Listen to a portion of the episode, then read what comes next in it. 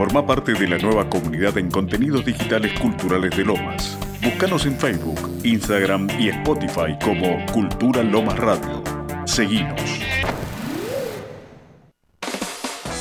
De lunes a sábados, la mejor programación de Cultura Lomas Radio. Jueves, 9 a 11, Movidas Culturales. 12 a 14, Nuestra América Morena. 14 a 15, De Memoria Somos. 17 a 18, La Hora Joven. 18 a 20, Negras y Marronas. 20 a 22, Nada, es casualidad. Cultura Lomas Radio y toda la música de nuestros artistas locales. Jueves de 18 a 20, Negras Cimarronas. Programa de difusión de actividades de la comunidad de mujeres negras. Negras Cimarronas por Cultura Lomas Radio.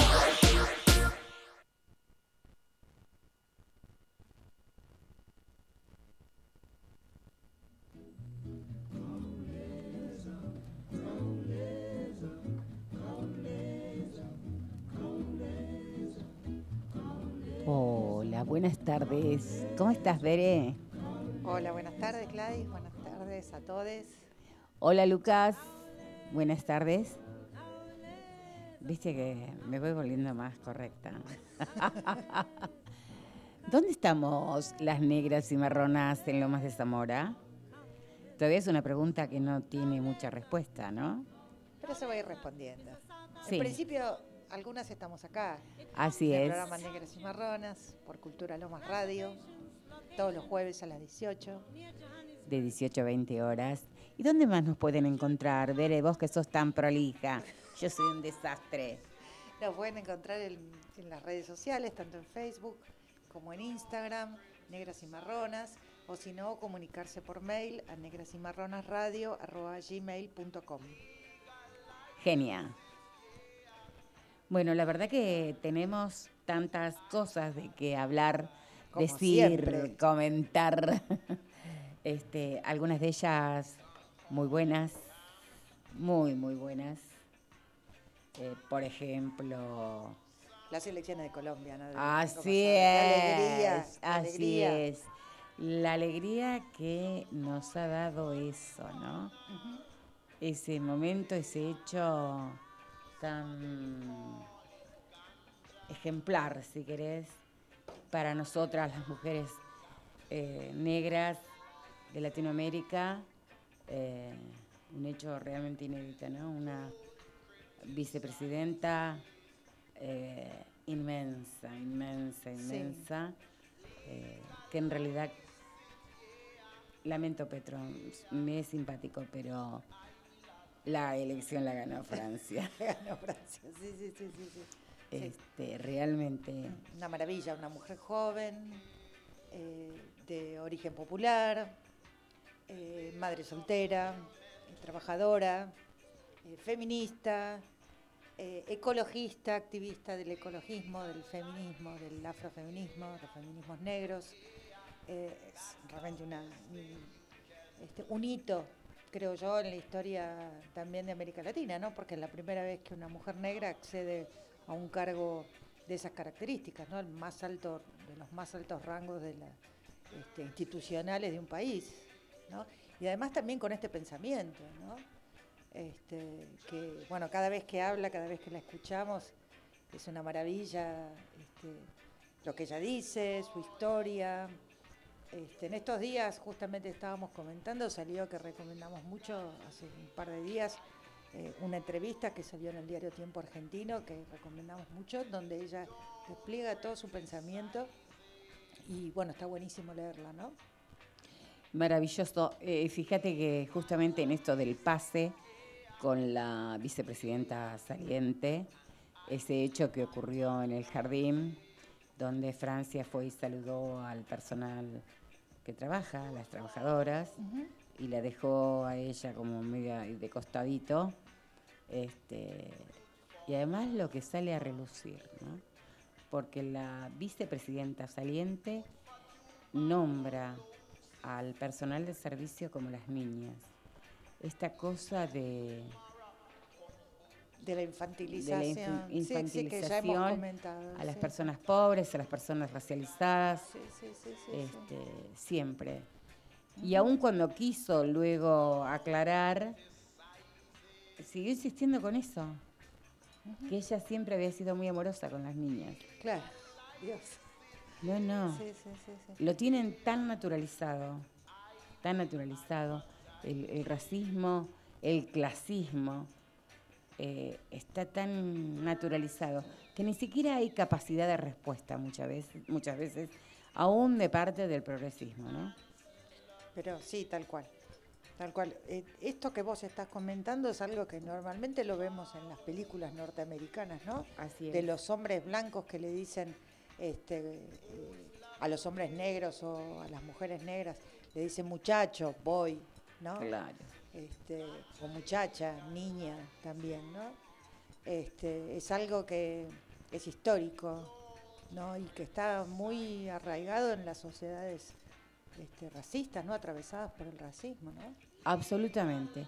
Bueno, al respecto de esto, luego que podamos conectar algo bien, eh, ahí Esther Pineda, nuestra querida compañera eh, afro-venezolana, escritora, poeta, hoy publicó una definición de racismo que me, me gustó mucho, se acerca mucho de lo que yo pienso y que muchas de nosotras cuando conversamos pensamos, este, y, y la verdad que es súper clarificador. Bueno, en el curso del programa por ahí este, lo vamos leyendo con esto del racismo nuestro de cada día que tenemos en todos Sí, los porque además lo despliega en sus distintas dimensiones. y, Así este, Es una definición extensa y extensiva como para Así que es. Este, eh, no queden dudas, es bastante descriptiva, accesible para todo el mundo. accesible, en un lenguaje muy claro y conciso. Me parece que estuvo bueno. ¿Querés poner algún temita alusivo a Colombia? Bueno, vamos a poner ya, ya, ya, ya, ya buscamos. Y, y nos ponemos de rumba, de bullerengue, de... Ay, qué tan lindo, Petrona Martínez, eh, ¿no? Tanto como la Totó. Sí, vamos a escuchar a Totola Momposina. Dale. Vamos a escuchar un tema que ya lo escuchamos, pero que igualmente este, Vale no- la alegría. vale la alegría, nos levanta el espíritu y hay Sí. que, este, como dice Totola Momposina, prende la vela, vamos a prenderla. Vamos a prender la vela.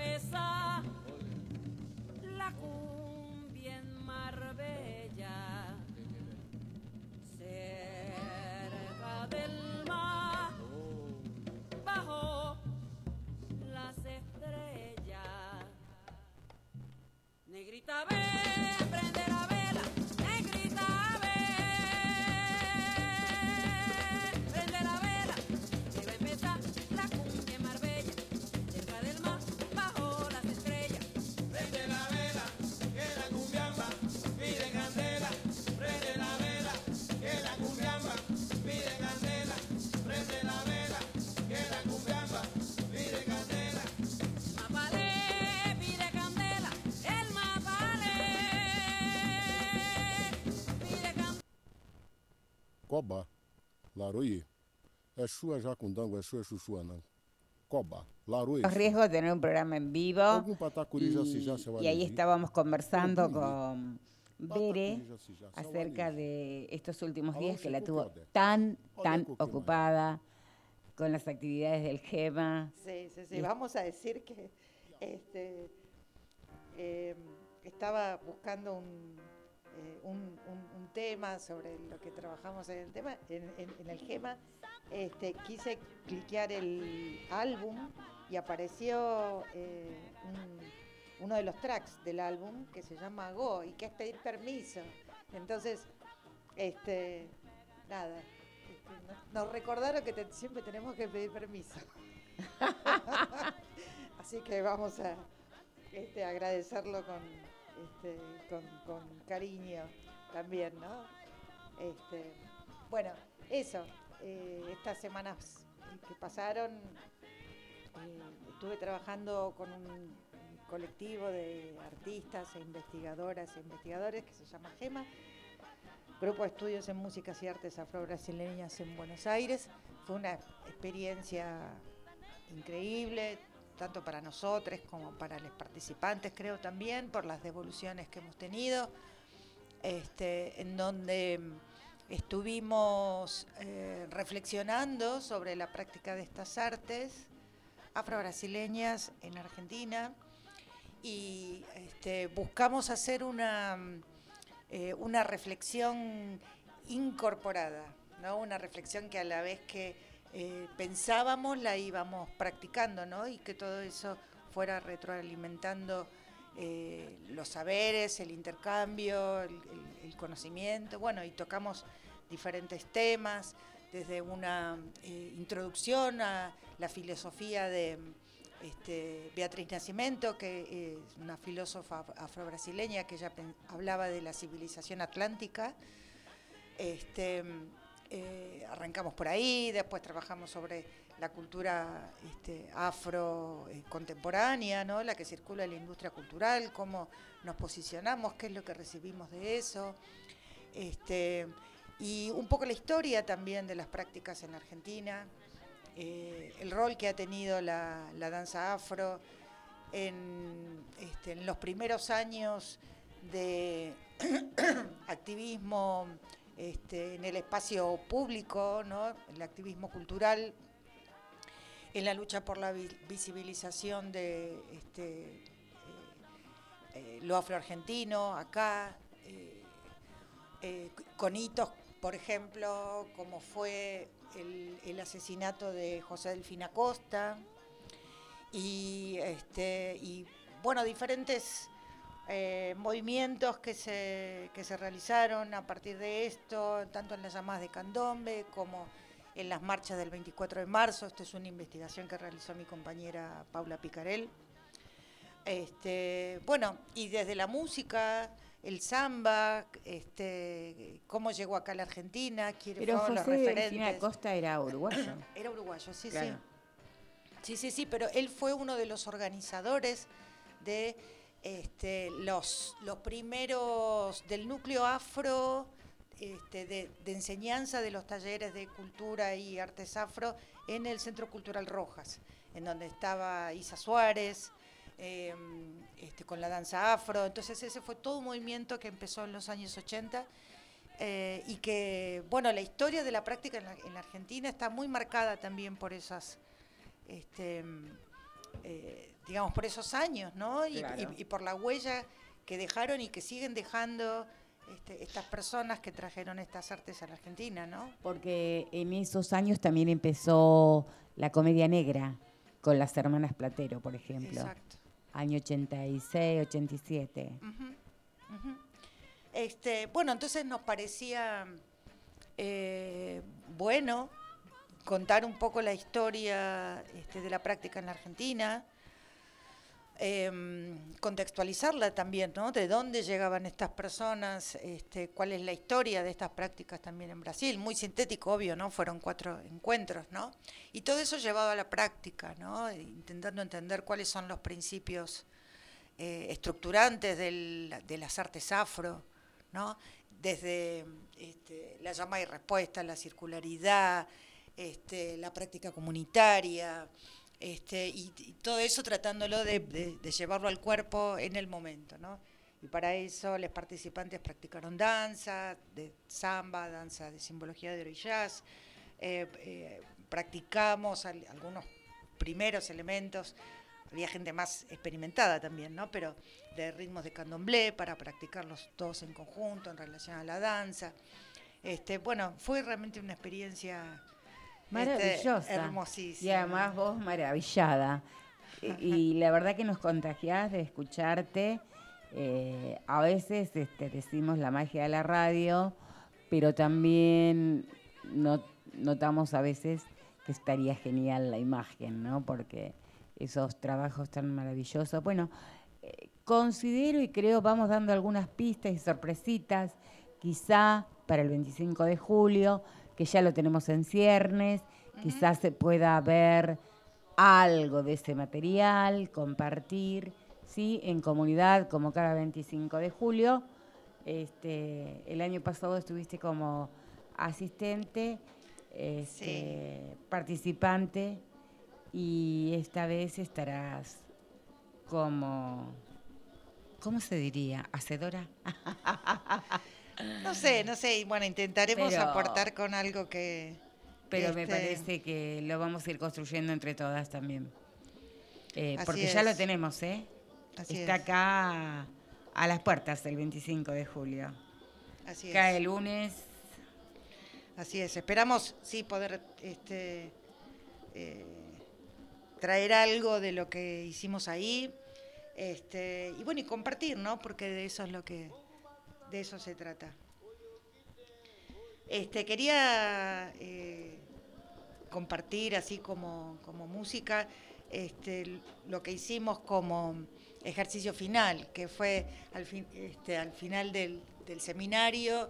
Este, bueno, no puedo traer el- la música que, que grabamos ahí, porque grabamos apenas un fragmentito, pero sí este, eh, la practicamos, la estudiamos, distintas personas aprendieron la letra, aprendimos a tocarla, a bailarla, este, y que sintetiza un poco lo que fue esa experiencia y que es la canción Agradecer y Abrazar, este, en la versión del disco Agó de Guga Streeter. Así que bueno, vamos a escuchar esa música que es realmente hermosa, dedicada al Orishao Shum, que fue un poco la que marcó este, un poco no, bastante. Marcó el cierre de, nuestro seminario y bueno, con esa emoción y ese amor de Oshun fue que este, concluimos nuestras actividades. Así que vamos a escuchar un poquito ese tema.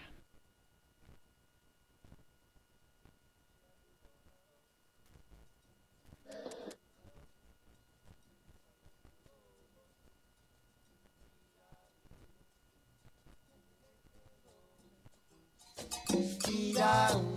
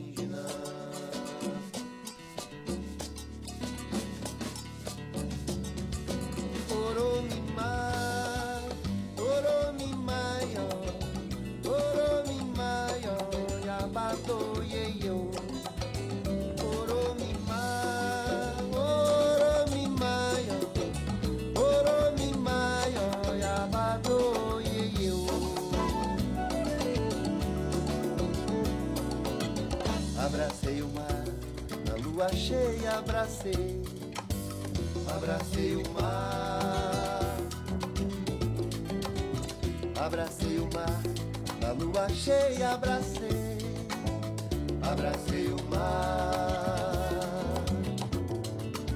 Escolhi melhor, dos pensamentos pensei, abracei o mar. É festa no céu, é lua cheia, sonhei, abracei o mar. E na hora marcada, a dona Alvorada chegou para se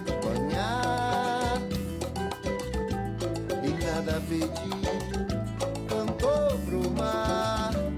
E nada pedi, conversou com o mar. E nada pedi, um dia sorri. Uma dúzia de rosa, cheiro de alfazema, presentes eu fui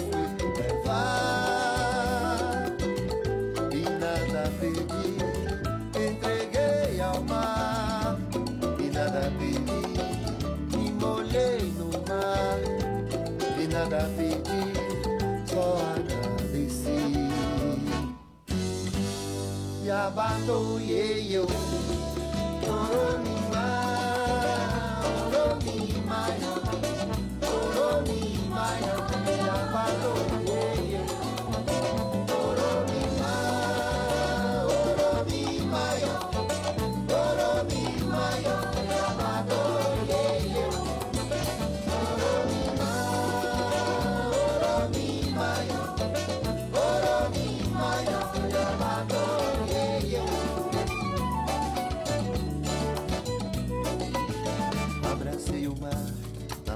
Cheia abracei, abracei o mar,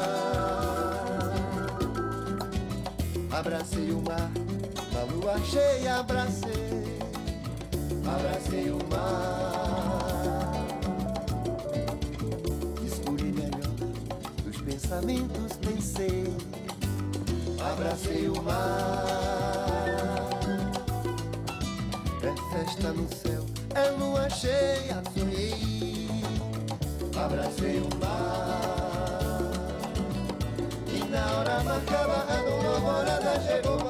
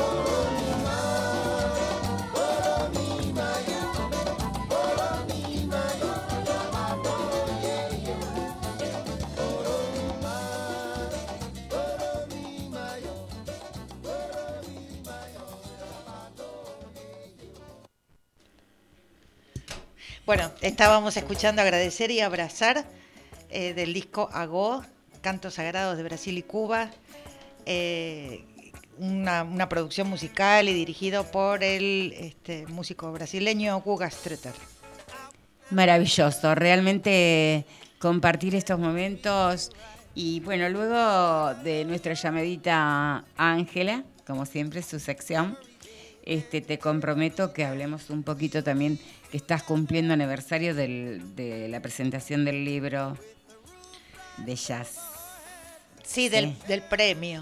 Del Del premio, premio sí. que recibió ese libro en el 2017. Exactamente. Así que me parece que esas cosas nosotras también tenemos que aprender ah, sin pudor a recordarlas, celebrarnos toda vez que podamos. Bueno, Porque, insisto, lo que nosotras no decimos no lo dice nadie por nosotras. Así que vamos ennegreciendo la palabra, estamos ennegreciendo todo lo que podemos. Así que ahí va nuestra llamada a nuestra querida Ángela. A ver, nuestra corresponsal. en Chascomús. Así es.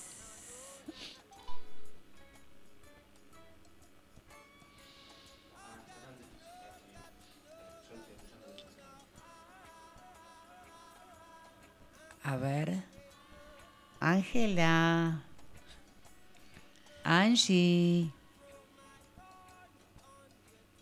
¿Suena? Hola, hola. Hola. Buena.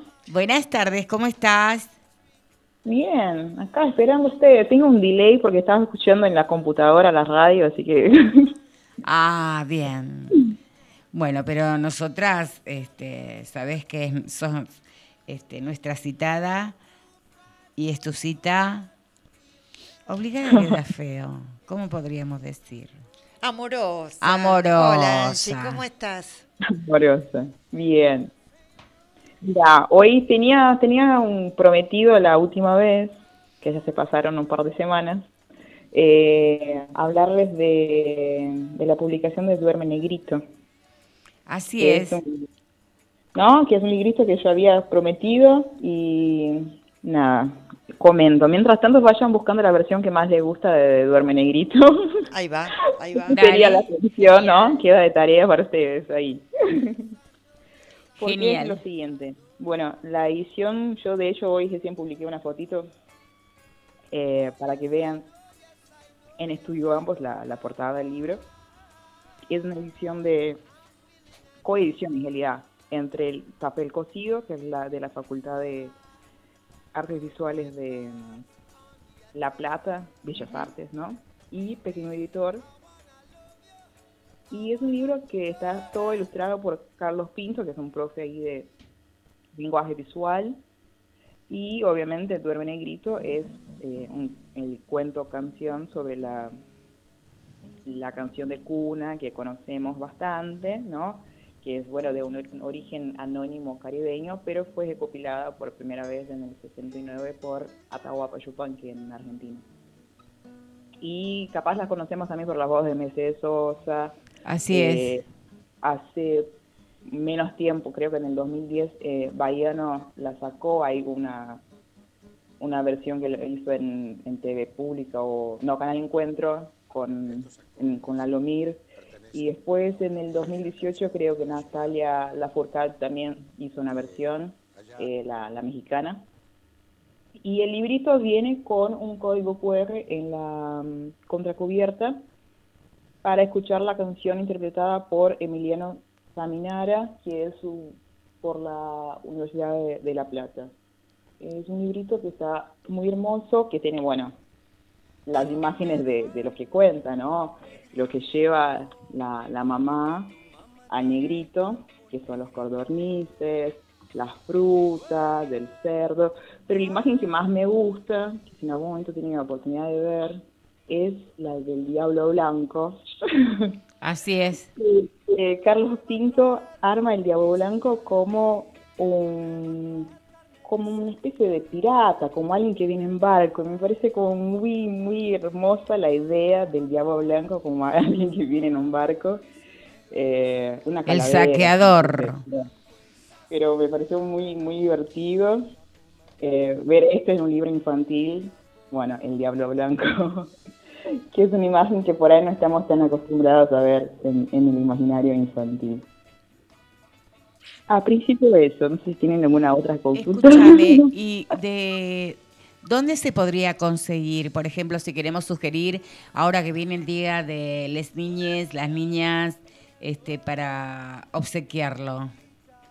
Vos sabés que eh, esto lo venden por pequeño editor, no sé si ya hicieron reedición, ahora muy probablemente para la feria de editoriales independientes, a la FED en agosto, estén con el stand por ahí y bueno, también está bueno que los primeros días capaz de descuento, hay que mirar, pero por la web, no sé si ya lo tienen, se puede encontrar capaz por pequeño editor, que es la editorial que lo abracen dentro de la colección que se llama Los Duraznos. Son todos libros de cartoncitos y chiquititos que entran en la mano.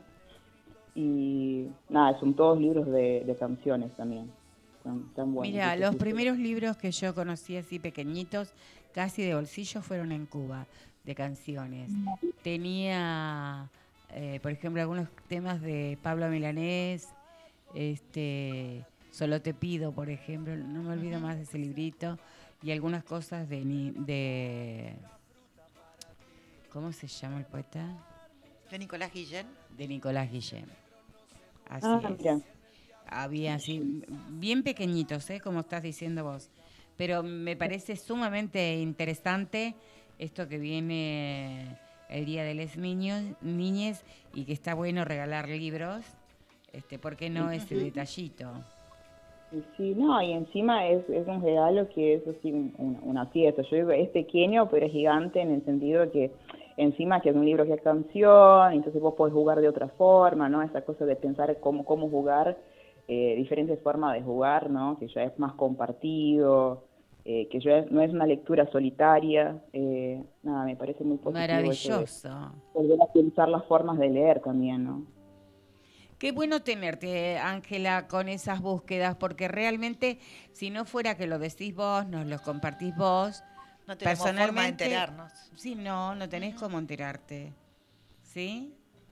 Y Este, Sí, no, y yo lo, lo que pienso muchas veces es que eh, está bueno, capaz un- una mirada que no sea eh, ni desde la escuela, ¿no? Claro. Ni desde las familias, porque a veces la gente está tan agobiada con otras cosas, ¿no? Que, no sé, uno quiere llenar de contenido una materia y busca un libro, o uno quiere, eh, no sé, buscar eh, el, el regalo que, que quede bien, pero no termina de entender exactamente, eh, no sé, un- una función más eh, general del libro, que es de, eh, el placer y el abrir caminos, ¿no? El abrir eh, nuevos horizontes a, las niñas. A mí me parece como capaz una mirada desde la imagen, desde la estética, pero también desde los derechos humanos en las lecturas es una mirada que es necesaria, ¿no? Y es urgente.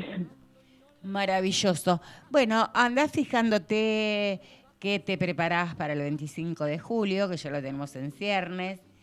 Por ahí algo para las niñas, cómo estás haciendo. ¿Te acordás que hablamos alguna ilustración? Y una Digo, ilustración, estoy acá Anda esto. pergeñando eso. Me fascinó lo del librito, ¿eh? Gracias por tu aporte, realmente. Hoy estoy así como, estoy ennegrecida.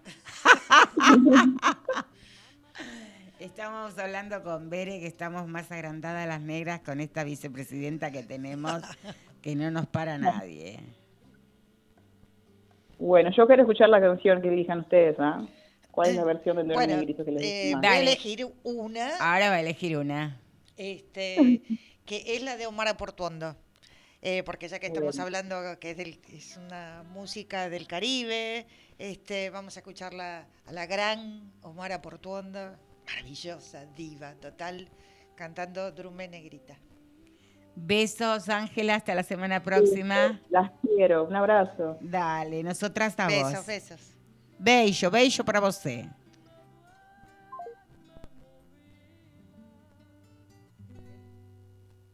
En su cuna ya no puedo dormir.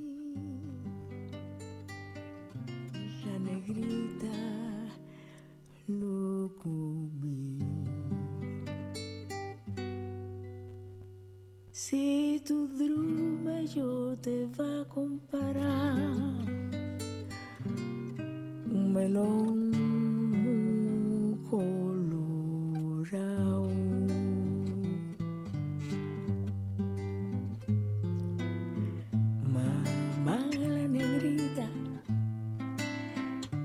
Se le salen los pies de la cunita y la negra me sé ya no sabe qué hacer.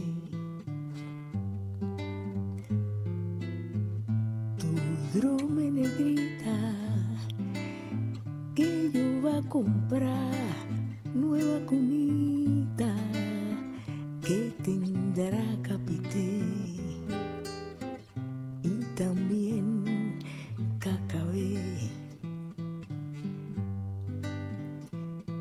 Si tu drumello te va a comprar un melón muy colorado,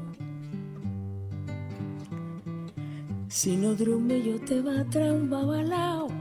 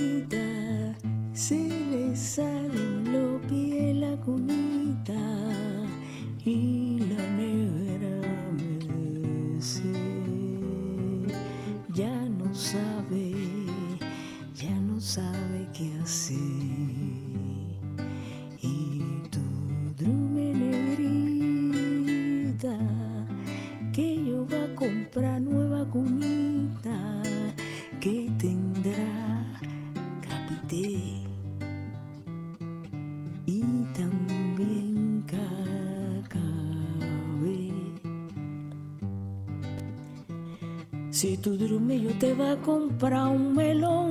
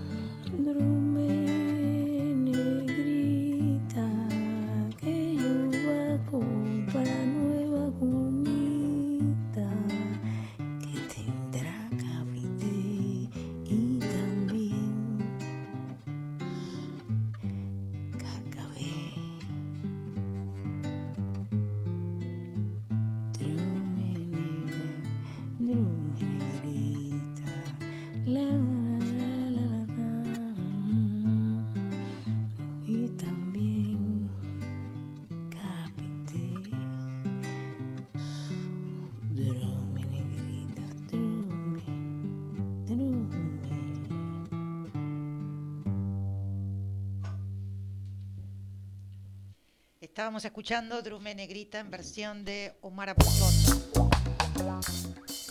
Qué lujo, por favor. Qué belleza, ¿no? Y acá va llegando. Va llegando gente al baile. Nuestro querido compañero, hermano, Daniel. Hola. Buenas noches, tardes, buenas noches. Sí. Sí, así que bueno, muy contento. Acá hemos venido con una amiga, una compañera. Bueno, estamos Mientras aquí. se acomodan Claro, tranquilos. vamos comentando algunas cositas. Eh, estos días tuvimos el forró por la precandidatura de Lula Así es. y en el quilombo. Y en realidad, además de que por supuesto que lo queremos a Lula, eh, es precisamente que estamos muy agrandadas y agrandados con nuestra vicepresidenta. Como ejemplo, Francia Márquez. Este, y entonces estamos como locas con las precandidatas negras en estas nuevas elecciones. Y esperemos que en Argentina también poder contagiarnos. Hablamos ennegreciendo la política, ¿sí? Este, y nosotras queremos ennegrecer todo lo que se pueda este, y que se vea que todo lo negro es maravilloso y bello. ¿sí? Acá ha llegado una mujer preciosa, negrasa, de Perú. Lástima que, lástima que no es tele, ¿no? No. Para mostrar. Y, y- y lo bueno es que canta. Eso, Ah, eso- eso- bueno. eso vendría a ser un plus aparte, ¿no? Es una cosa de esas cosas, de esas cosas lindas que tiene la, la negritud. Buenas tardes, Daniel. Buenas tardes, Gladys. Estamos con Berenice. Buenas Berenice, tardes. buenas tardes. Daniel, Gracias ahí por la invitación. Wendy Peña. Wendy, mucho gusto. Arrímate, placer. Ah, buenísimo. Un gusto, un placer, la verdad. Nos vamos reconociendo, todes, todas, todos, acá en esta tarde maravillosa, que hasta parece de primavera, ¿no? Hoy Sí, con el casi sol que primavera. salió, se portó, porque nos vino trayendo con, a maltraer este frío. Pero acá estamos. Este, bueno, cuéntenos vos, eh, Wen- Wendy, ¿no? Wendy Peña. Eso, contanos un poquito. ¿Qué haces? ¿A qué te dedicas? Mm, Bueno, muy buenas tardes. La verdad, un placer y un gusto. Eh, vine por invitada por Daniel. Me, me encantó, me contó cómo es que se viene desarrollando esto. Eh, bueno, yo hace aproximadamente casi 30 años que vivo en Buenos Aires. Llegué muy chica, ya 50 los acabo de cumplir ahora en abril. Tengo más de la mitad de mi vida vivida acá. Eh, la verdad que muy contenta y muy feliz de vivir en este país que me ha dado tanto, que he podido hacer tantas cosas, traer a los míos. Y, y siempre la lucha, ¿no? La lucha en, en- en las diferencias de, de razas, en las diferencias, en las diferentes culturas y sobre todo adaptarnos a esto, ¿no? A esto, a esta Argentina que es tan rica, que tiene tanto y tanto y tanto por aprender. Em, la verdad que eh, dentro, de- dentro de lo que yo puedo exponer es que eh, si bien tengo una, una tesis, un RAS que no es de blanca, eh, casi nunca me he sentido discriminada, por suerte, gracias a Dios. Pero sí, siempre, eh, desde muy chica, eh, la he vivido y le, y le he pasado cuando he vivido en Perú, ¿no? El hecho de que, de, de la lucha de nosotras, ¿no? De nosotras las mujeres, de salir, de emprender. Yo vine muy chica, a la edad de 20 años, a este país tan hermoso. ¿Tenés hijos? No. ¿Hijas? No. No. Pero te, lo que no. El Dios no me dio hijos, pero el diablo me dio sobrinos. Y mucho. Pero yo creo que, en la parte que decía ella de, que uno tal vez no se siente discriminado es porque uno empieza a poner sobrecapas y empieza a, vamos a decir, algo crónico se vuelve, ¿no? Uno deja de importarle ciertos estereotipos que tiene la sociedad y, y empieza a desarrollarse. Mira, Victoria Santa Cruz decía esto que decía de que no, no hay que llegar a ser, a ser víctima ni victimario. O sea, no hay que estar en el confort. Ujú. Y yo creo que, que los afro, acá mi compañera, mi amiga, mi hermana, este, lo que ella también trata de explicar es eso, ¿no? Dentro de, desde donde ya hemos llegado, hemos, eh, había un lugar donde nos acobija, pero nosotros también este, aportamos desde nuestras raíces, de nuestras culturas, desde nuestras formas de vivencias y, y las similitudes son muchas, ¿no? El negro es negro acá en la China y así vaya a la luna. O sea, es práctico. Sí, sí, sí, sí, sí, sí, sí. Y escúchame, ¿y siempre cantaste? De muy- lo que pasa es que yo vengo como de una familia como, como muy... Las, nuestra- nuestras... Jaranera, nuestras- quiere decir. Claro, como muy- En el lunfardo peruano, Un agarraba la guitarra, el otro el cajón, lo que se estila, Claro, ¿no? claro, Lo de claro. nosotros, el criollismo. Y la fiesta se armaba así. Yo me acuerdo que en mi fiesta de 15 vinieron mis compañeros de escuela, que no estaban acostumbrados, porque mucha gente no es que porque sos peruana, sos muy No, claro. criolla ni nada. Y mis tíos empezaron a tocar la guitarra y todos mis amigos se fueron. Y yo lloraba porque, obvio, ¿no? Yo quería pasarla con mis compañeros. Pero me ¿Por parece qué crees que se fueron? porque éramos chicos y estábamos como en otra onda, ¿no? Eh, Escuchábamos a Charlie García, los abuelos de la nada.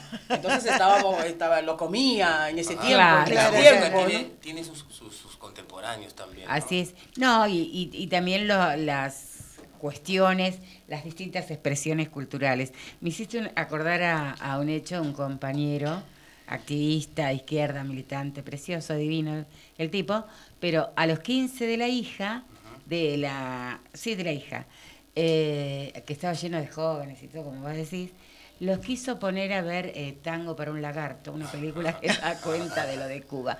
Está genial, pero no era la línea de interés de chicos y chicas de 15 años. Claro, claro. Eh, ¿Sí? Y él estaba muy ofendido que estos pibes sin conciencia. No se trataba de, se trataba de la, de claro, la adolescencia, otra- Se trata de que cada cosa tiene su edad y sus Claro, tiempos para vivirlo. tiempos. ¿No? Me hiciste acordar a eso porque por eso A te eso- a eso me basaba a yo, qué- Algo de referencia sería, he escuchado mucho esto cuando se habla de tango. ¿Viste que hay una edad como para escuchar tango también? Claro. Sí, lo que dice que el tango siempre nos espera, ¿no? Claro, exactamente. tal cual. Cuando para- llegamos a una edad y nos empieza a gustar. país serían los, los, los- bueno, pasando a otros Los géneros. boleros. Los boleros también Claro. son, son algo... Creo que en este mes, que es el mes de mes junio, es, hoy es 30, ¿no? Hoy es el La idea sería día. venir por, Claro, por porque es el mes eh, afroperuano, pero Nicomedes hablaba que había como una especie de son, de soneo. eh, Fue muy difícil después encontrarle correlación a esta palabra para asimilar eh, los ritmos. En este Perdón caso- que te interrumpa, Sí. Porque estaría bueno que cuentes por qué es el mes de los y las afroperuanas, que está bueno. Digo, porque todo el mundo no lo sabe. El- y- creo en el año 2006 eh, se empieza a generar un pequeño este, documento como para, para que sea un día representativo al día de la cultura afroperuana. Si nosotros volvemos hace unos 10 añitos atrás o, o en, el 90, en el 2005, nos damos cuenta, y en los libros hasta el día de hoy dice música negroide. Creo que Victoria Santa Cruz fue una de las grandes impulsadoras para que hoy este término que diga afro peruano, afro argentino, afro de lo que sea, tenga fuerza, porque ella dijo un día así, dijo, el día que se me considere como negra y como peruana, ese día yo decidiré este, de dónde soy. Porque musicalmente se le llama música negroide, no es que se le dice música afroperuana como ahora. No Claro. existe chinoide, blancoide, no existe... Eh, eh, este, yo, cuando se habla también de afrodescendiente, yo les digo siempre, ah, no hay eurodescendiente, así que Claro. pasa, sobrepasa con, con las palabras, viste, que siempre nos están metiendo. Por eso les digo, hoy nos dicen afroperuanos, antes nos decían este negro, negroide, esas cosas O que- música negra. o música negra que no tiene, ¿no? Pero después uno le va encontrando valor, así que en este mes lo que se hace es conmemorar. No se festeja nada, se Claro. conmemora. Yo festejo, festejo el estar con mis compañeros, con mi alegría, con mi familia, con gente que, que, que reivindicamos este aporte sobre los que van generando, los que van a ir generando y lo que van a seguir haciendo el camino. Entonces, este, muchas veces en estas fechas se pierde lo festivo con lo conmemorativo, porque en esta fecha yo me acuerdo de Andrés Mandro, que es obviamente mi mentor, eh, ¿no? me acuerdo de Rafael Santa Cruz, también nieto de Nicomedes, también tuve la oportunidad de, de conocerlo, de poder hablar con él, y sucesivamente con muchos afroperuanos que no fueron tan famosos, pero aportaron mucho para que hoy yo pueda estar acá, ¿no? Claro. Pepe Cornejo, un afrodescendiente, vive en la Argentina, fabricaba cajones. Los cajones que él hacía no los prensaba porque no, no, no había plata y viceversa, entonces le ponían unos pesos, tinas de agua, buscábamos madera. Uno siempre ha ido eh, que la cultura de uno no se pierda. De ahí es el nacimiento del cajón. El cajón nace en los puertos de Lima.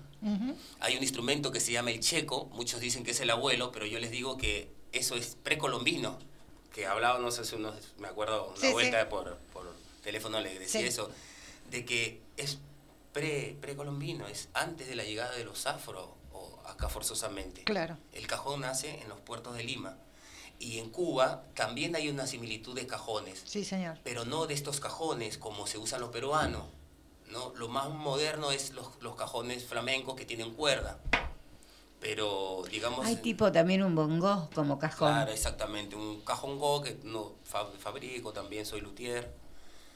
Entonces, este, yo creo que en este mes vamos llevando nosotros, los afroperuanos, acá con mi compañera, como Wendy, mi amiga, este, vamos tratando de eso, de contar esa historia, de reivindicar con, con los cantos, eh, con, con esa cosa que uno tiene en la piel de ser este, afro, ¿no? Y ya les digo, eh, les decía de esa especie de son porque la sanguaraña, eh, la mozamala, el andó, la zamba, la zamacueca, la cueca, el- hay una danza, danza de ombligona, todo eso tiene correlación a lo que existe acá en Sudamérica. Sí, tal cual. No se puede hablar de pureza. Nicomedes dice, uno deja de ser para convertirse en algo nuevo. Quiere decir que acá hay una música nueva. Exactamente. Es nuestro aporte de los que estamos acá presentes en esta tierra. Y así que yo, dentro de mi investigación y mi conocimiento y la lucha que tengo, trato de reivindicar primero es de lo que todos hemos hecho en esta tierra acá. Partimos primero desde esa base y después podemos avanzar hasta donde queramos, ¿no? Sí, de hecho, por ejemplo, la obligada está en Corrientes, la provincia de Corrientes acá en Argentina, está en Brasil y se la conoce como igual, igual, igual, obligada, ¿no? eh, El andó es el acto prenupcial al matrimonio. Es Claro. una danza que llega de Angola. Claro. Y, y, y la, y la zamacueca que nosotros hablamos de hacer. eh, papito, papá, para nosotros es. No, la zamacueca. Es la tercera variante del andó.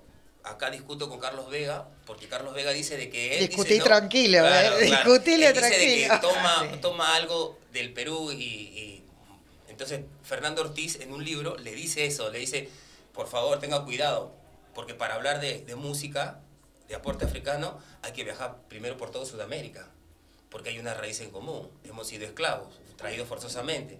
Quiere decir que algún pariente mío por ahí debe estar en Argentina, en Bolivia o en algún lugar que uno no, no- no supo, ¿no? Que- Absolutamente, absolutamente. Exactamente. Si quieren arrancar en algún momento Bueno, ¿quieres mientras hacer tu venís a la charla. Dale. ¿Qué, qué te gustaría? Este, un- un- vamos. Un alivio. ¿Quieres Cuenten. ponerlo así allá Y así, este, Para que lo- pa- para que- ¿Está transmitiendo en vivo? Sí. Ah, ya tenemos bueno. muchos. Sí, no importa, la idea es... En Instagram. no, Facebook, yo todavía no llego ahí. Ah, mirá. Estamos aquí, así que bueno, vamos a hacer Bueno, este- cuenten qué van a hacer. Bueno, vamos a hacer un tema que se llama Amador, que habla justamente de esto. Amador Valle Ambrosio tiene sus hijos, son muchos, y su chapa de él, la chapa quiere decir un sobrenombre en lunfardo, Ajá. champita. Champita es el revoque que ustedes le llaman, nosotros decimos tarrajeo a las paredes, pero es con lodo. Ok. Es un tarrajeo con lodo y champita. Así que como él vivía en la parte en, Caña- en Chincha, tenía ese trabajo, ¿no? Así que bueno, como dice mi amiga, vamos a hacer él. Pan alivio.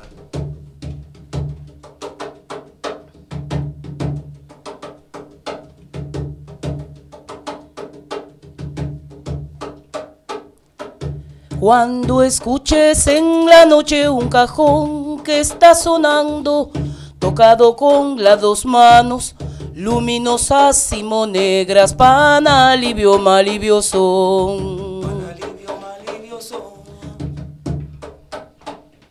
No has escuchado nada, no has escuchado nada. Las dos manos, las dos manos. Oiga. Y cajón lo que resuena, pan alivio, malivio son. Pan alivio, malivio son. Pan alivio, malivio son. Pan alivio, malivio son. Es amador cantando, Es amador, es amador zapateando, es amador, es amador tocando, es amador, es amador cantando. es amador. Es amador, Es amador. Es amador. es amador, Es amador. con su violín. Es amador. Eso, toma, toma, toma. Ritmo toma. de la esclavitud contra amarguras y penas. Al compás de las cadenas, ritmos negros Del Perú. Y dice así: Del África llegó mi abuela, vestida con caracoles. La trajeron los españoles en un barco carvela. La marcaron con candela. La carimba fue su cruz. Y en América del Sur, al golpe de sus dolores, hielo los negros cajones, ritmos negros del Perú. Por una moneda sola, la revendieron en Lima. En la hacienda de La Molina, sirvió a la gente española. Los otros negros de Angola ganaron por sus faenas. Mosquito para sus venas, para dormir, duro suelo y naita de consuelo contra amarguras y penas. En la plantación de caña nació el triste socavón. En el trapiche de ron, el negro cantó la hazaña. El machete y la guadaña curtió sus manos morenas. Y los indios con sus quenas y el negro con tamborete cantaron su triste suerte al compás de las cadenas. Murieron los negros viejos, pero entre la caña seca se escucha la zamacueca. Y el panalivio muy lejos. Y se escuchan los festejos. Oigan, Eso. que cantó en su juventud. Cañete a Tumbuctú. toma, Y de toma. Chancay a Tom. Mozambique. Eso. Lleva con claro repique. Rimos negros. ¿Cómo? ¿De dónde? Del Perú. Oiga. Toma, Oh, toma, oh. toma. Eh, eh, eh, eso. Ay, ay, así que... ¡Qué placer! ¡Qué negrada esta tarde, eh! Por Totalmente, favor. Totalmente. Gracias, muy amable. Maravillosa negrada. No, no, esto es un lujo y un Es un privilegio. lujo, sí, sí, tal cual, tal Seriamente. cual, qué maravilla. Gracias por venir y por No, supuesto por y acompañarnos. No se crea que se van a ir. No, Ah. no, no, venido de tan lejos, por favor. No. No, no, ni No, loca. no. Es más, están secuestrados acá. Qué no, bueno. no, maravilloso realmente, este, porque hay tanto que aprender también, ¿no? Y ustedes tienen también el privilegio de estar con Bere, que es etnomusicóloga, Ay, y, y nada, me parece que lo está disfrutando como yo. Uf, Este, Un montón.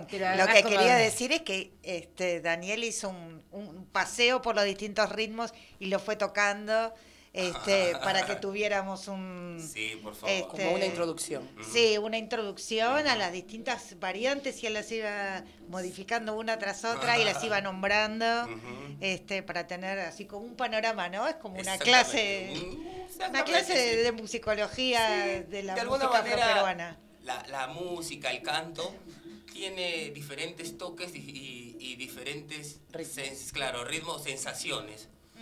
Entonces quiere decir que hay toques en la música peruana que, que son muy lentos, pero no quiere decir que no sean veloces, sino que la carga emocional es un poco más pesada.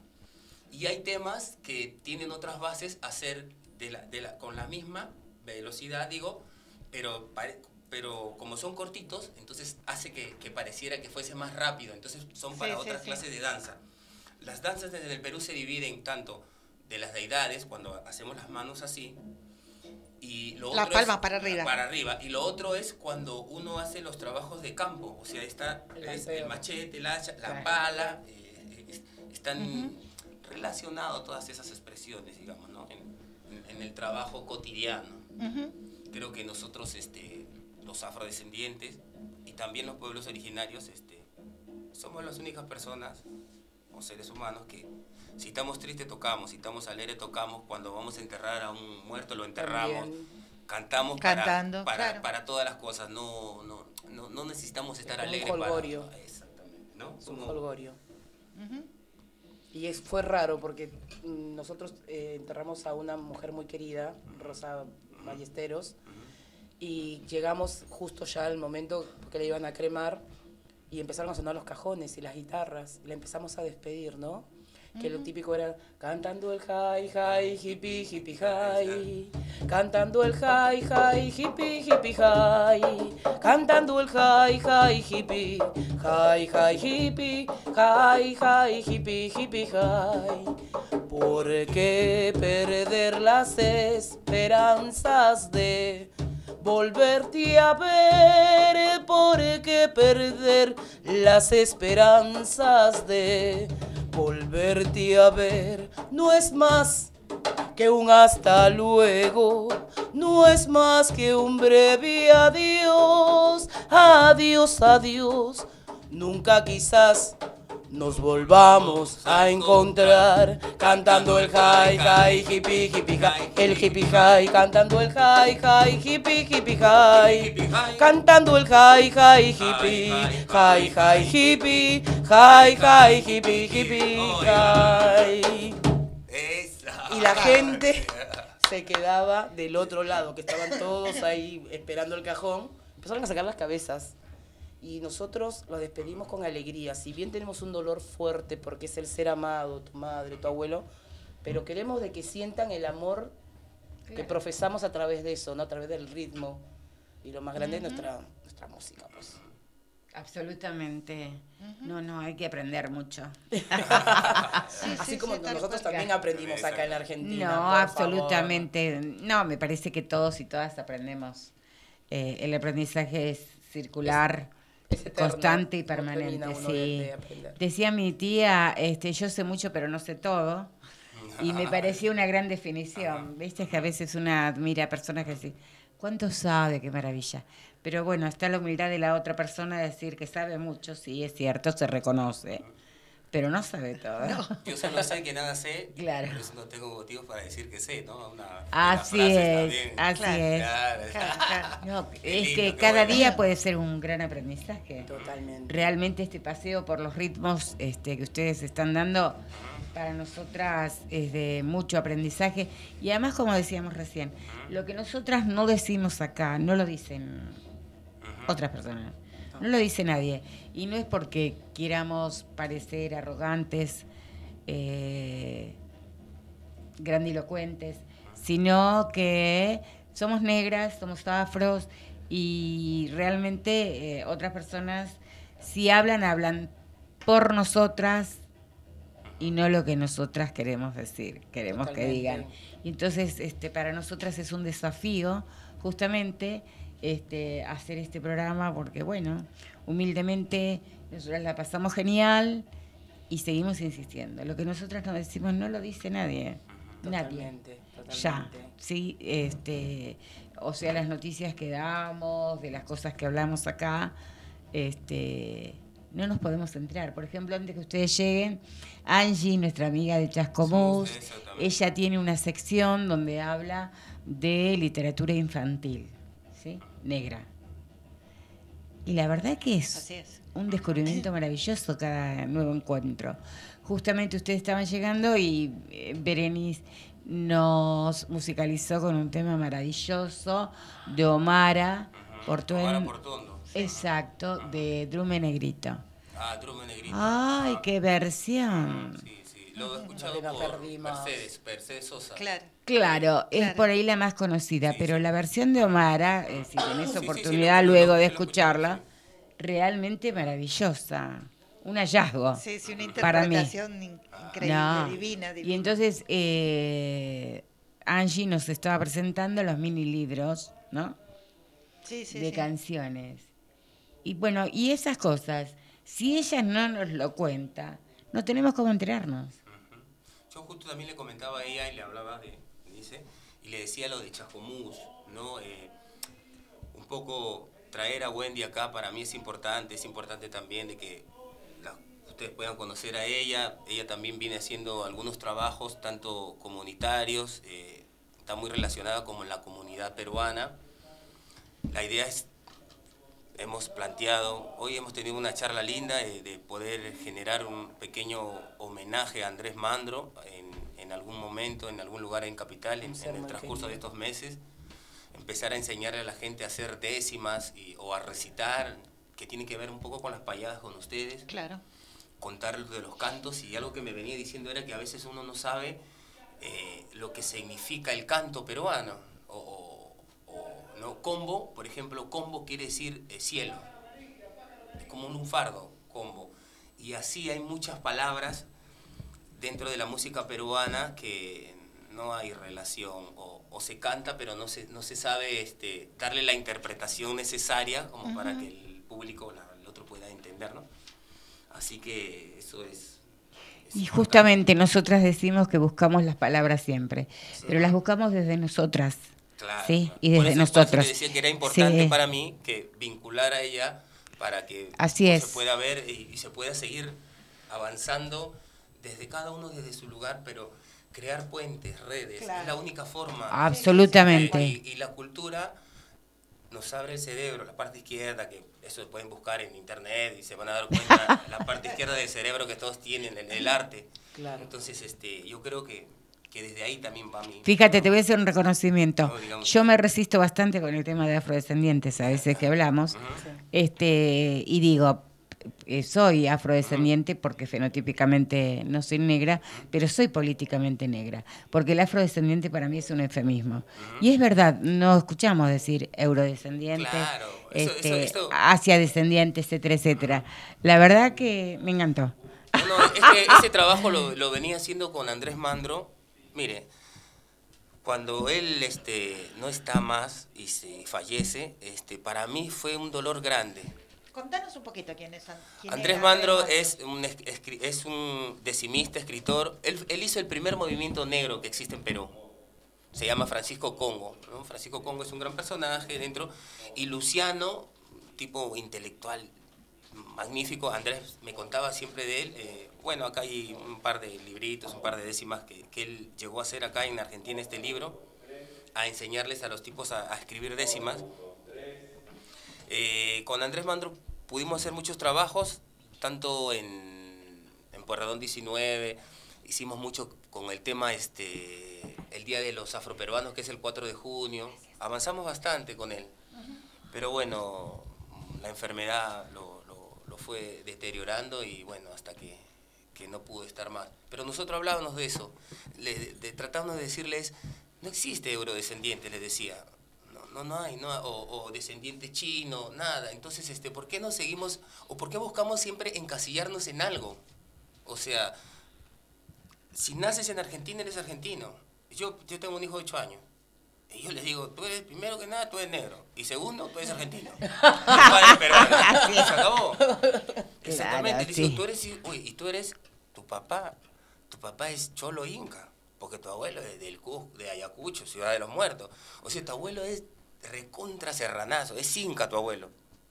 Y tu, y tu, ma- tu parte de mi familia, mi bisabuela o tatarabuela, es negra africana. O sea, imagínate la mezcla que tienes tú. le digo. Sí, sí, lo conozco tu niño. Sí, sí. Bueno, y hablando Pesa de niños, mucho. mi nieto les trajo un poquito de agua Muchísimas para... gracias, qué amor. Gracias, gracias. Hoy vino de asistente. Así que sí, sí. Un poco ahí de la comida, de esas cosas. Y sí, también tenemos nuestras propias comidas, ¿no? Como Así la es. carapulcra. A ver, ay, qué rica esa. Como media cosa, porque cada reunión que hay, no traes carapulcra, ya me tienen con la... Wendy es una excelente Contá cocinera. cómo se hace. Es una papa que está deshidratada, que vos la hidratás y después haces como un, un buen, una cacerola con muchísimo ajo, cebolla, una jipanca, no sé si lo conoces. Sí, sí. Bueno, todo eso ahí, pero previo a eso se dora cerdo, carne y pollo. Entonces, todo, toda esa mezcolanza metes en la papa, la vas cocinando porque se va hasta que se hidrate y se va cocinando. Lleva sus recutecos que no. Pimientita, comino, bueno, después algunos secretitos de cada familia. Claro. Canela también usamos, ¿no? Canela Clavo de olor. Clavo de olor, canela. Clavo Por ejemplo, olor. ¿ve? ¿Y cómo es el polvito blanco? Eh, ajinomoto. Ajinomoto. Ajinomoto. Ese es el detallito. Ese es el toque del No, no, sabor. Abre la, abre la pupila gustativa. dice. Nadie sabe muy bien de qué coños es, es eso, pero que se caña, dicen caña de azúcar. De caña de azúcar. Se dice, en mi país está... No, pero yo te, yo que vivo eh, coso, teníamos cerca el aginomen, el aginomoto, y eh, lo La que entraba, lo que entraba ahí era caña, caña de azúcar, caña de azúcar. Y después ya no sabemos qué le pondrán al polvito. Claro. Porque son ustedes quienes lo usan más Totalmente. todavía. Después- Hay alguna parte de la población boliviana que también usa el ajinomoto, pero es más como Me parece ocasional. que ha los copiado. chinos, en realidad nosotros Claro, porque tenemos ustedes por los chino. chinos, Nosotros claro. tenemos una Colonia. influencia china. Claro, de muy la fuerte. Japonesa, Japonesa. china. Ah, exactamente, sí. No me acuerdo qué parte, pero este cuando cae la esclavitud, este se, se buscaba mano de obra. Claro. Y para eso empiezan a traer a los chinos. Así ahí a es. Perú, exactamente. Entonces ellos van este Y la comida de ustedes está muy influenciada también ahí en esa Uy, ¿cómo la rompemos con eso? Sí, sí. Dios. Sí, sí, sí. Vos entras al restaurante en el centro y están todos argentinos, no hay peruanos. Claro. Yo Hay digo, bastante wow. similitud. Sí, sí, bueno. Hay algunos que, lugares ajá. que, que como que como que eh, pesa mucho la cocina, pero bueno. Pero además la música tiene mucho que ver con la comida también. ¿no? También, por El supuesto. son, el sabor. Y, y viste que la definición etimológica de saber es como sabor. Ah, Del sapere. Claro, vienen los dos. Ajá. El sabor del saber Y el y el sabor saber del gusto. Ay, por Del favor. toque del sabor. Qué bueno, sí, de eso se trata. Está maravilloso. Así que sos una gran cocinera, podés hablarnos muchas veces de. Bueno, lo de que se- eso, ¿no? normalmente lo que más piden es el- la, la causa. No sé si la comiste, la Sí, papa sí. que se, se hierve y después de eso le agregas un limoncito y un ají amarillo que lo licuas y lo, lo volcas en eso. Pero previamente le quitas todo lo que es la parte del medio, que es lo picante. La avenita. La avenita, las pepas y todo. Las, Y eso se puede rellenar. o con atún o de pollo. Bueno, si es Semana Santa, atún. Y si no, normalmente es con, con pollo o le puedes poner palta, lo que a vos te guste.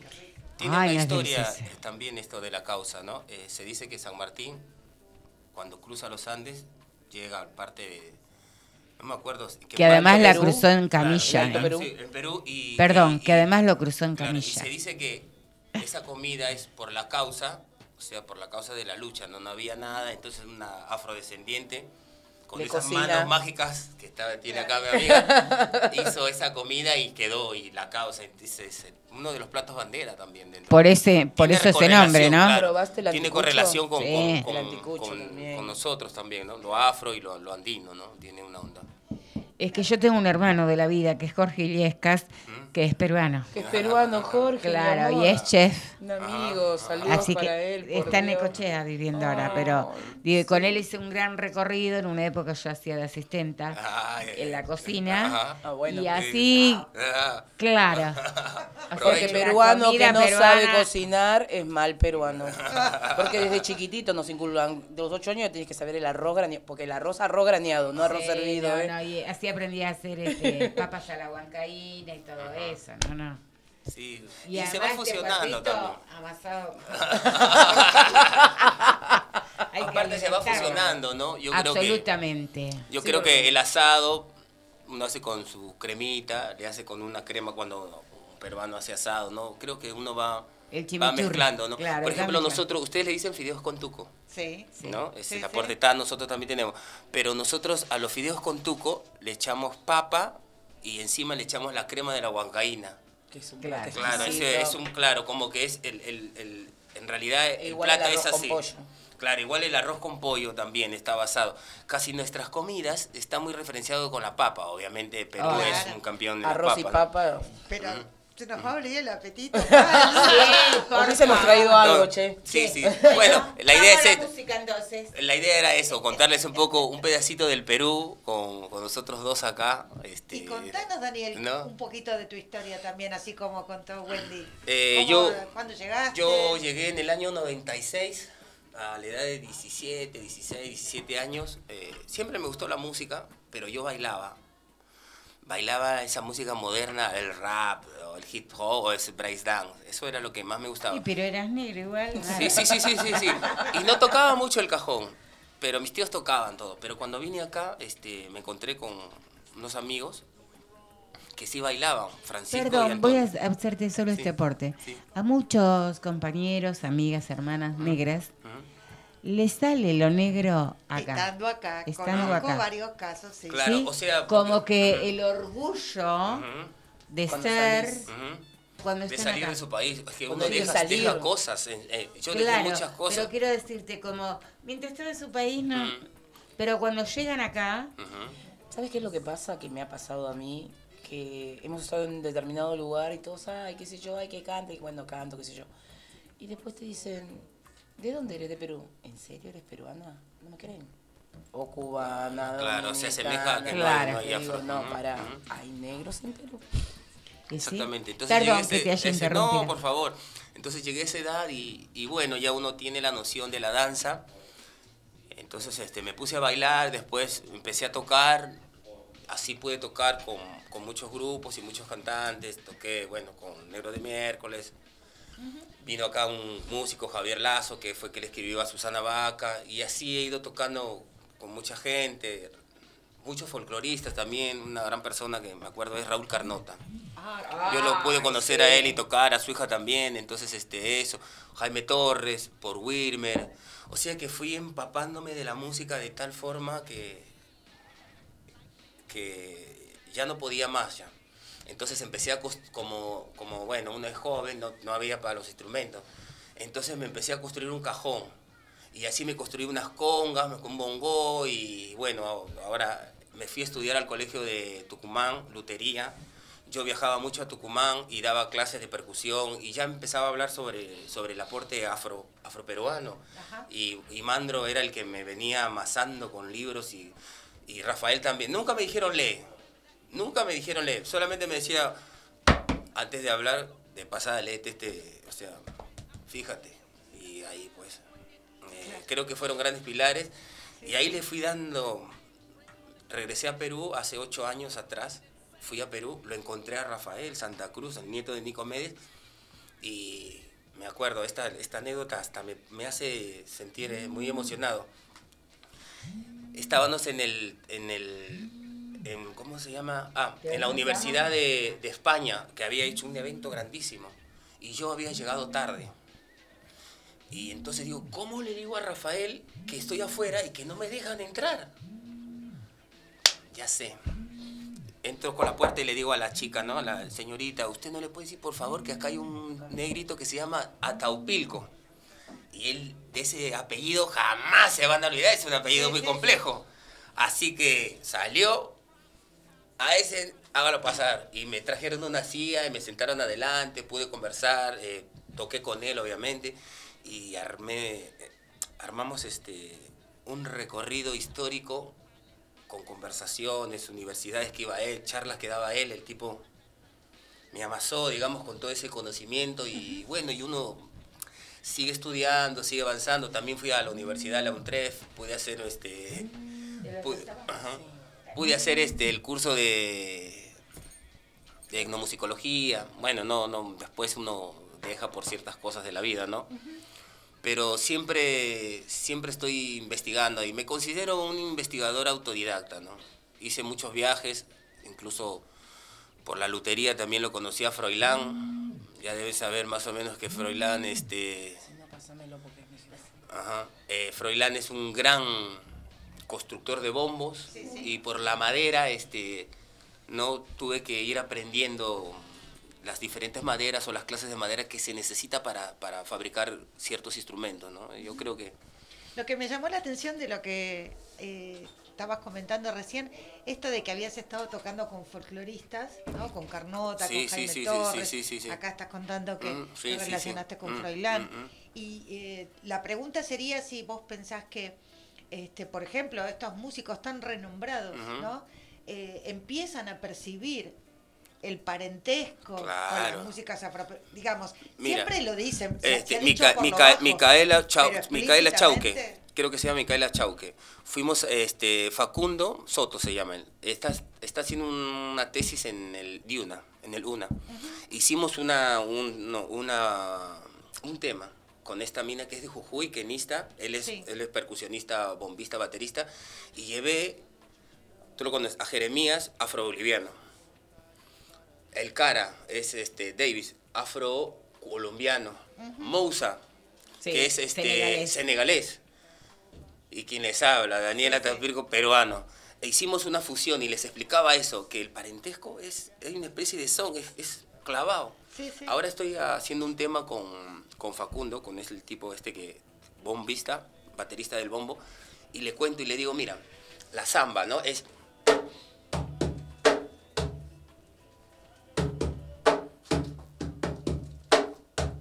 Samba, ¿no? Y la marinera es...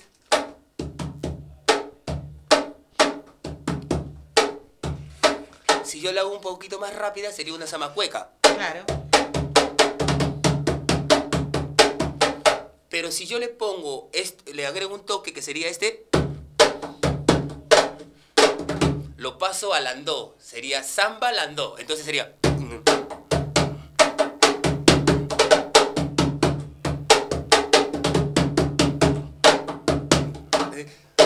Samba malato, lando, samba malato, la- lando, la diga. La samba se pasea pa' que la ve. Ay, ay. Entonces, cuando me juntaba con esta gente y me junto siempre con el folclore porque así como soy un apasionado del, del cajón, yo también soy un apasionado del bombo. Toco el bombo, estudié con, con Carlos Rivero. Ah, mira.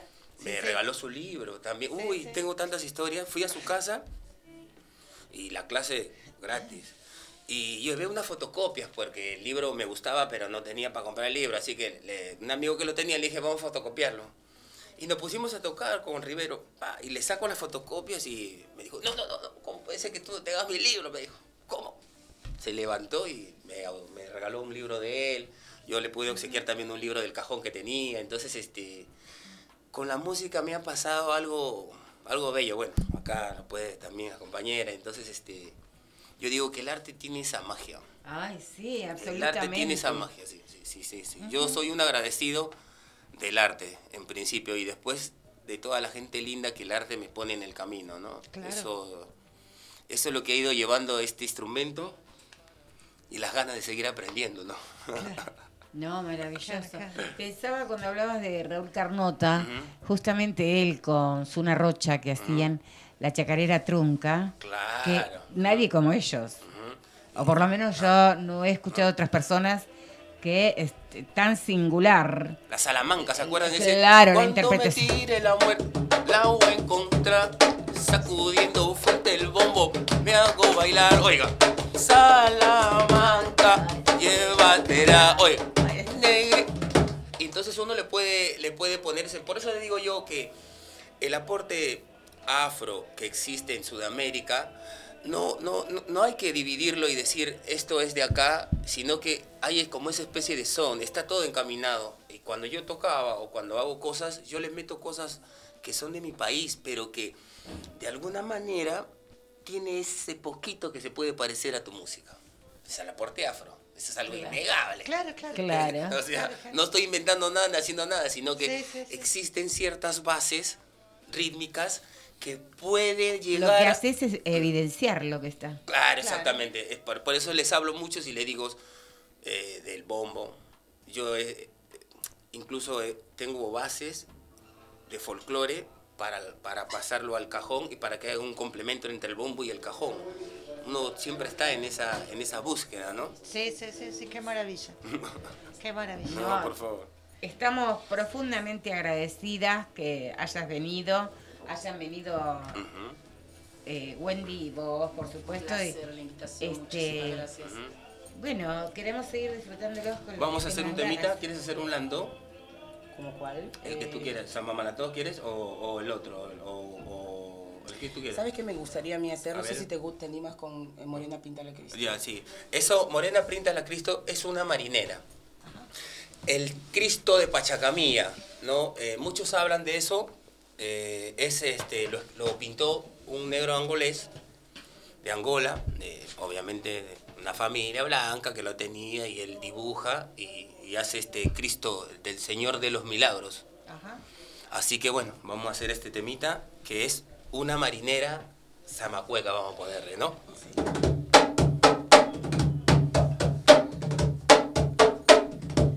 Moreno, pintan a Cristo. Morena, la Macarena. Moreno, pintan a Cristo. Más vale lo moreno de mi morena que toda la blancura de la azucena. Más vale lo moreno de mi morena, de mi morena madre. Oiga. Tener quisiera un retrato que al tuyo se pareciera. Un retrato que al tuyo se pareciera. De mi morena madre tener quisiera. Un retrato que al tuyo se pareciera. Más vale lo moreno de mi morena, de mi morena madre, tener quisiera un retrato que al tuyo se pareciera, un retrato que al tuyo se pareciera. Es-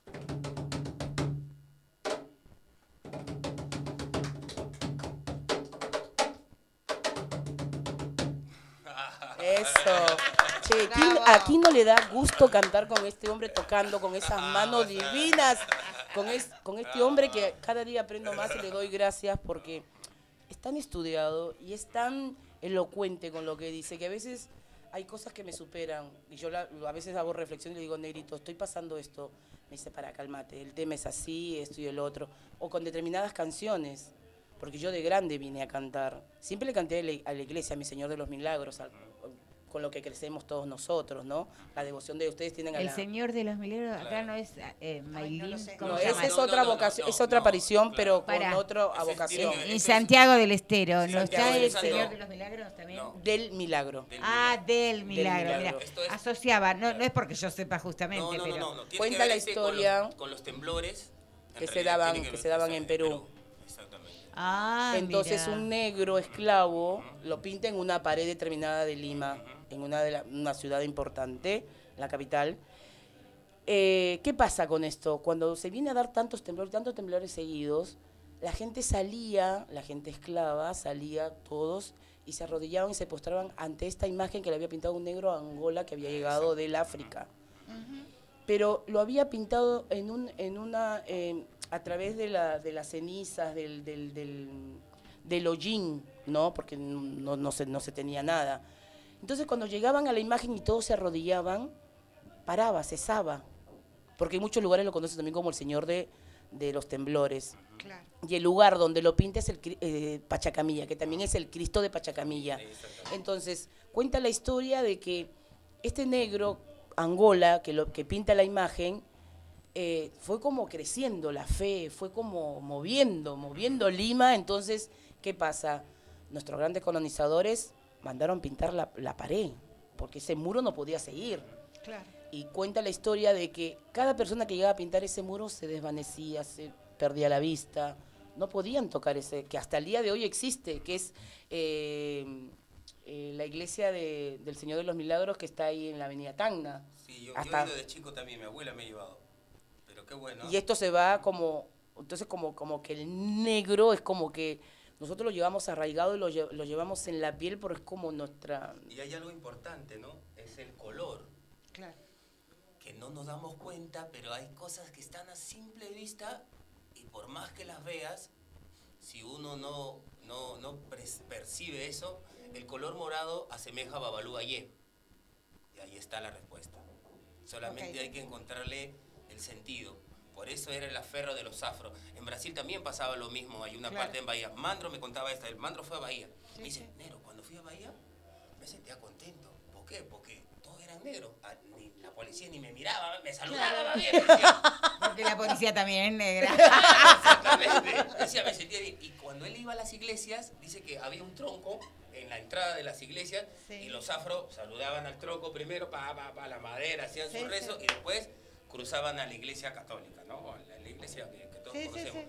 Entonces, qué importante la- lo- el relato que ella da con lo que yo también puedo aportar y con todo y eso que se vuelve, nos enriquecemos todos. Porque acá no hay que excluir a nadie.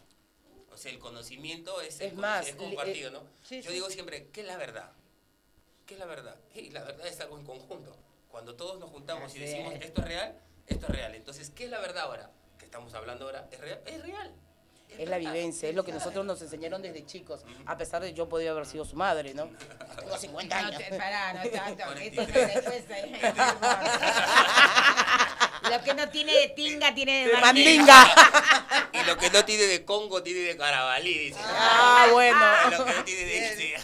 Bueno, no termina más. Estamos Es como libro, los- es libro estamos con los dichos, ¿no? Sí, por favor. Me agrada, me- la verdad que estoy contento de verlo. Mirá que te, te- No, nos conocemos acá. ¿eh? Estamos muy Oh, felices. no, por favor. Armamos una negrada maravillosa Sí. en este día realmente que parece viernes. Parece viernes. Sí, parece viernes, pero an- antes al, antes al, antes Marbies, al. Marbies, le voy a decir. No, ah, Es más, es más, todavía no Marbies. termino de contar porque yo amo a mi. Señor de los Milagros y nosotros tenemos el mes de octubre, que es el mes morado, Memorado. para Perú.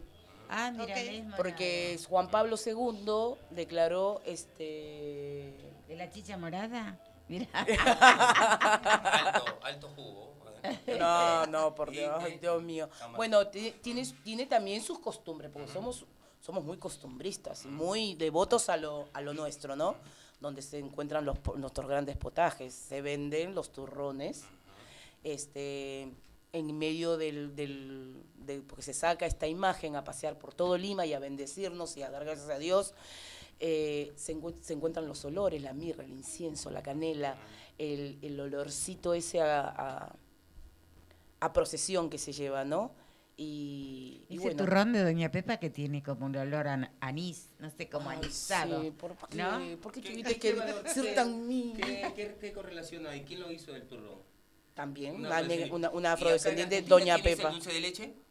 Y las También, negras, sí, obvio. claro. Ah, mira, ¿ves? Mira, ¿viste? Dentro de dos dulces más importantes en cualquier país. Estamos Sí. hablando de Perú y en Argentina. La ¿Quién Doña? Pepa. Y el turrón, Sí, sí. eh, y ustedes dijeron el dulce de leche. Mira, sí, sí, ahí sí. ves nuestro aporte. Es innegable. O sea que nosotras somos Sí. dignas de la cocina. Innegable nuestro Oh. aporte. Bueno, viste que Mohammad Ali decía, que le preguntaba a la madre cuando era pequeño, mamá, eh, ¿dónde vamos los negros cuando morimos?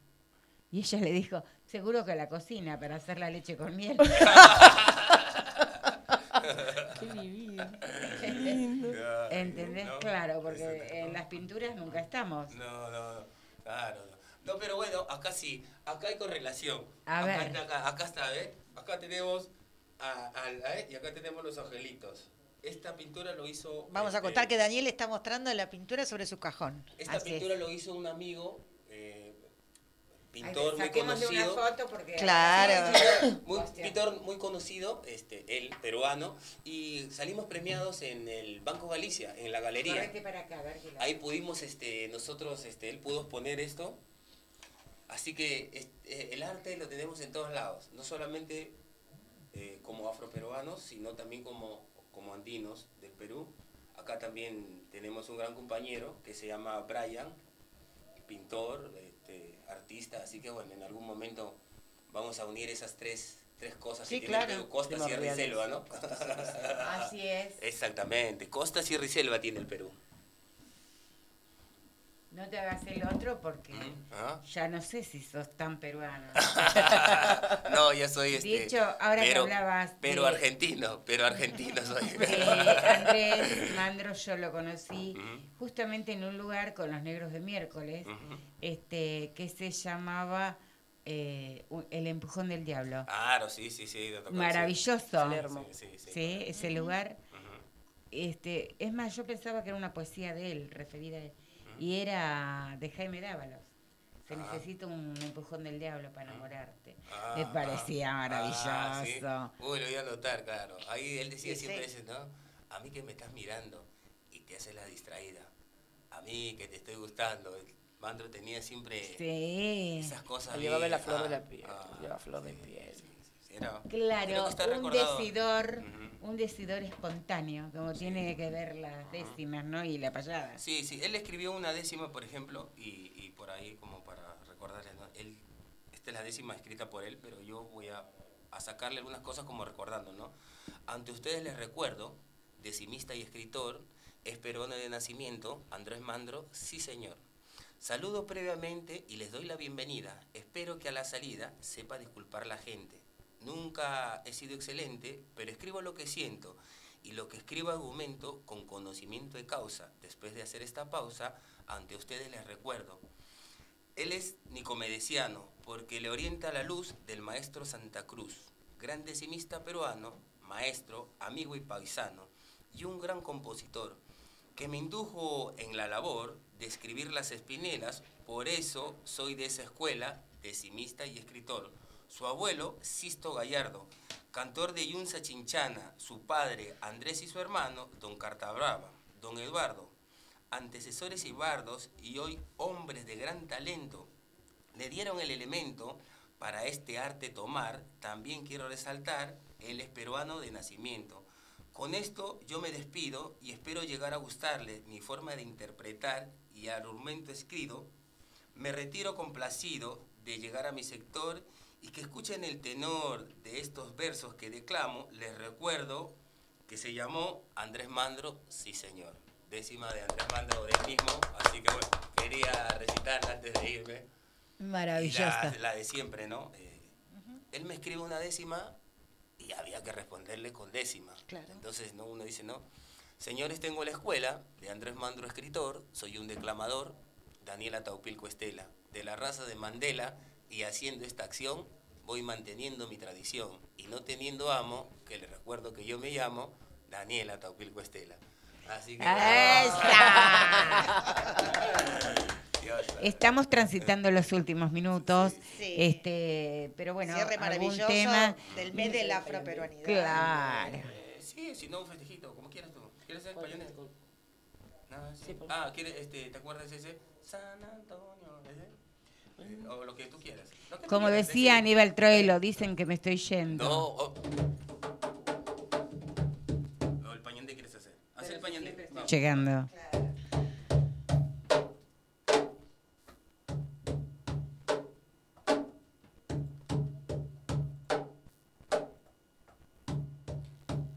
Nací en las playas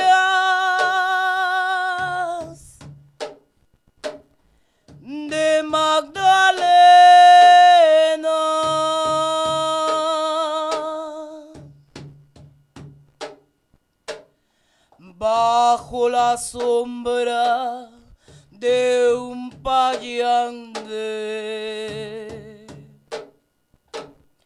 Como mi madre fue negra esclava.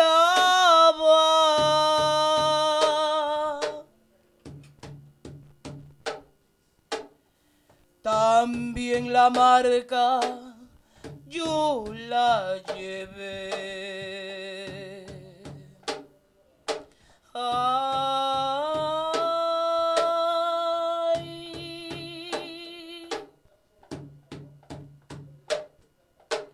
Suerte maldita lleva.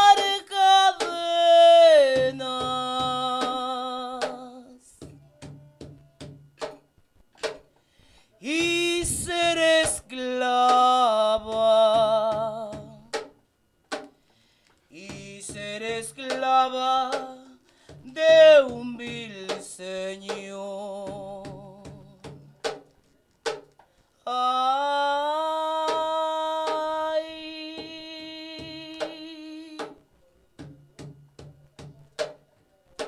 suerte maldita llevar cadenas.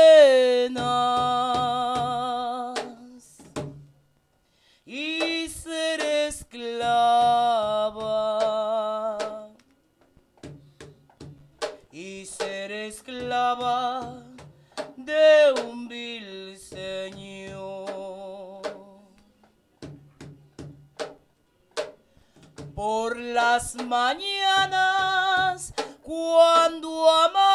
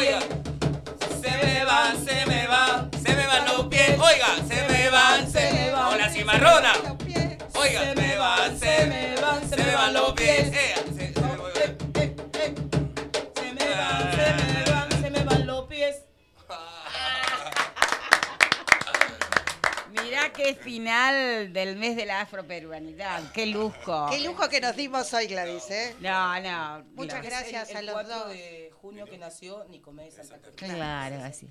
Ay, bueno, ahí hoy cerrar con ustedes. Con ustedes. Dale. Lujazo. Dale, dale. Y a ver, eh, recitate algo del Nicomé. Ay, sí, por favor. En ah, este cierre. Ah ah, ah, ah. Es algo, uno que me gusta así mucho y he traído acá es este, dice el café, ¿no? Bueno, ¿habrá tiempo? A ver acá.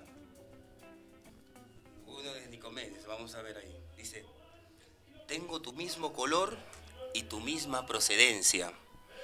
Somos aroma y esencia y amargo es nuestro, nuestra esencia y nuestro sudor. Tú viajaste a Nueva York con Vincent Bat en Mambet. Yo, mi trópico cusé. De las Vicinias a las Antiñas. Soy como ustedes semilla. Soy un grano de café.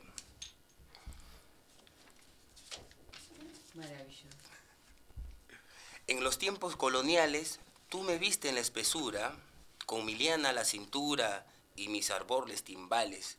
Compañero de mis males, yo mismo te trasplanté. Surgiste y yo progresé. En los tiempos coloniales te dijeron que bien hueles y yo sentí, oui monsieur. Tú de porcelana fina, cigarro puro y coñac. Yo de smoking, yo de frac. Yo recibiendo propina, tú a la bolsa, yo a la ruina. Tú subiste, yo bajé. En los muelles te encontré y vi que te echaban al mar y no lo pude evitar, ni a las aguas me arrojé. Y conocimos al peón con su café carretero. Hablando con el obrero, recibimos la nación. Se habló de revolución entre sorbos de café. Cogí el machete, dudé, dudé. Tú me infundiste valor y a sangre y fuego y sudor mi libertad conquisté. Después vimos al poeta, lejano, meditabundo, queriendo arreglar el mundo con una sola cuarteta. Yo, convertido en peseta, hasta sus plantas rodé. Qué ojos los que iluminé, qué trilogía que formamos, los pobres que limosneamos, el poeta y tu café. Tengo tu misma, tengo tu mismo color y tu misma procedencia. Somos aroma y esencia y amargo es nuestro sudor. Vamos, hermano, vamos, hermano, valor, valor. El café nos pide fe y Changó, Ochú y Ecue piden un grito libre por nuestra América libre, libre como su café. Bravo. Gracias, gracias, gracias, muchas gracias por esta tarde maravillosa. Gracias. Muchas gracias. Nos vamos la despidiendo. eh, gracias, Lucas. Nuestro operador estrella.